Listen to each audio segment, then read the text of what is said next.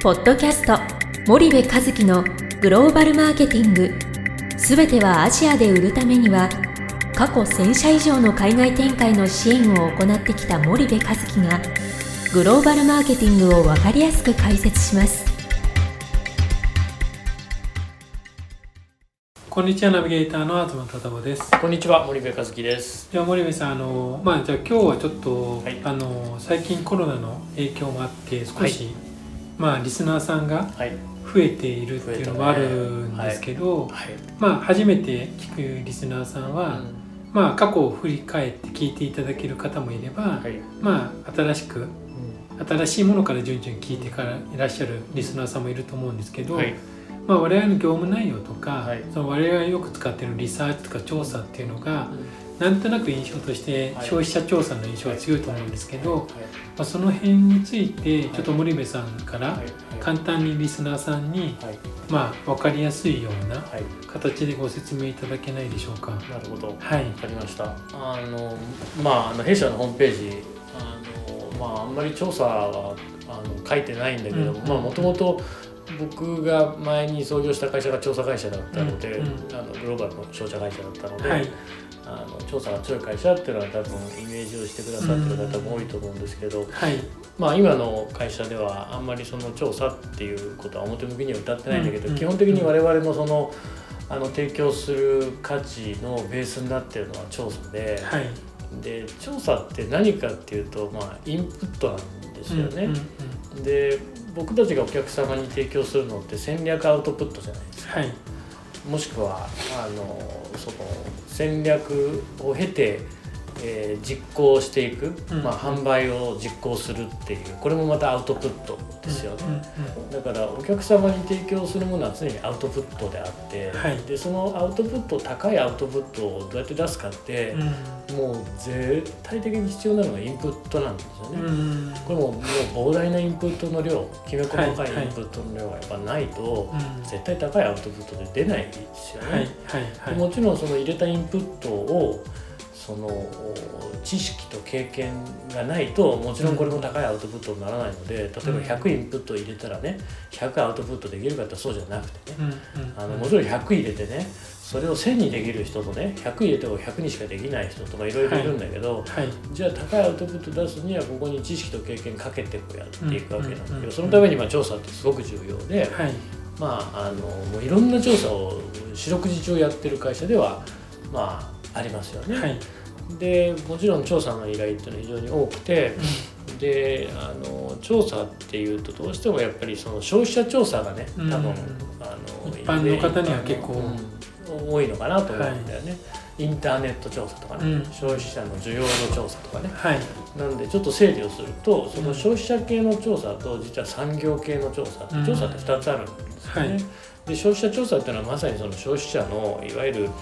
インサイトを探っていくような調査、で手法がインターネットだか訪問なのか、はい。会場インタビューなのか、はい。街頭インタビューなのか、何なのかっていうだけの話で、うんまあ、基本的には手法グループインタビューとかね手法が違うっていうだけの話で、消費者にあのインサイトを探っていくという消費者調査で。で一方で産業調査ってどういうものかっていうと例えば市場環境を調べたりとかね、うん。市場環境っていうそのマクロ的なファンダメンタルズがどうなってるのかって各国でね調べていくっていうのもそうだし、はい。法規制とかねレギュレーション、それから小習慣、えー文化あそういうものがどうなってるのかっていうマクロ的な調査もそうだし、うん特にうちが強くていろんなお客様からご要望があるのが競合調査ですよね。はい、はい、欧米先進グローバル企業ももちろんそうですし、うん。えっと、ローカルの地場の企業、はい、まあ、あの場合によっては日本の競合企業の海外における展開が具体的にどうなってるのか、あそういうものをまあ調べていくっていう競合調査ですよね。で大きく分けるとこの市場環境を調べる調査と競争環境を調べる調査っていうものに多分分かれてきて、うんうん。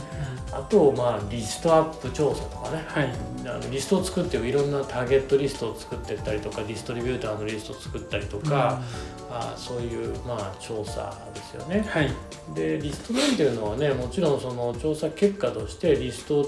お客さんに提供するっていうケースもあれば、そのリストをもとに、えーおお客さんにとって、えー例えば適切なディストリビューターをご推薦申し上げて、えーご推薦申し上げるだけじゃダメでそこにアポイントメントを取ってお客様をお連れするとか、うんうんうん。商談の代行をするとか、はい。まあ、そういうことまで一貫してやるっていうのが我々の仕事なわけなんだけども、はいまあ、調査ってすごく重要で、そういうことやってますようんと。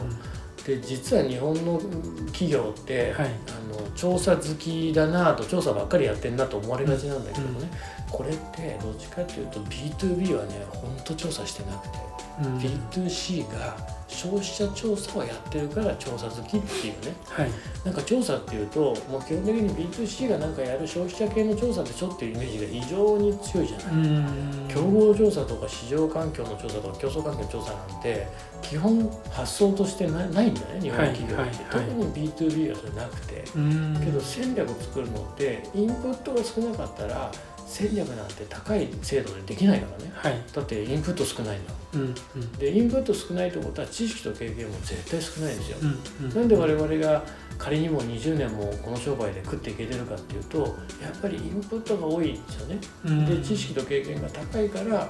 えーお客さんの役に立ってるからまだお金をいただいて、えーご飯が食べれてるっていうことなわけで、はい。なのでやっぱりこの B2B も含めてね、産業系の調査を日本企業ももっともっとやらないと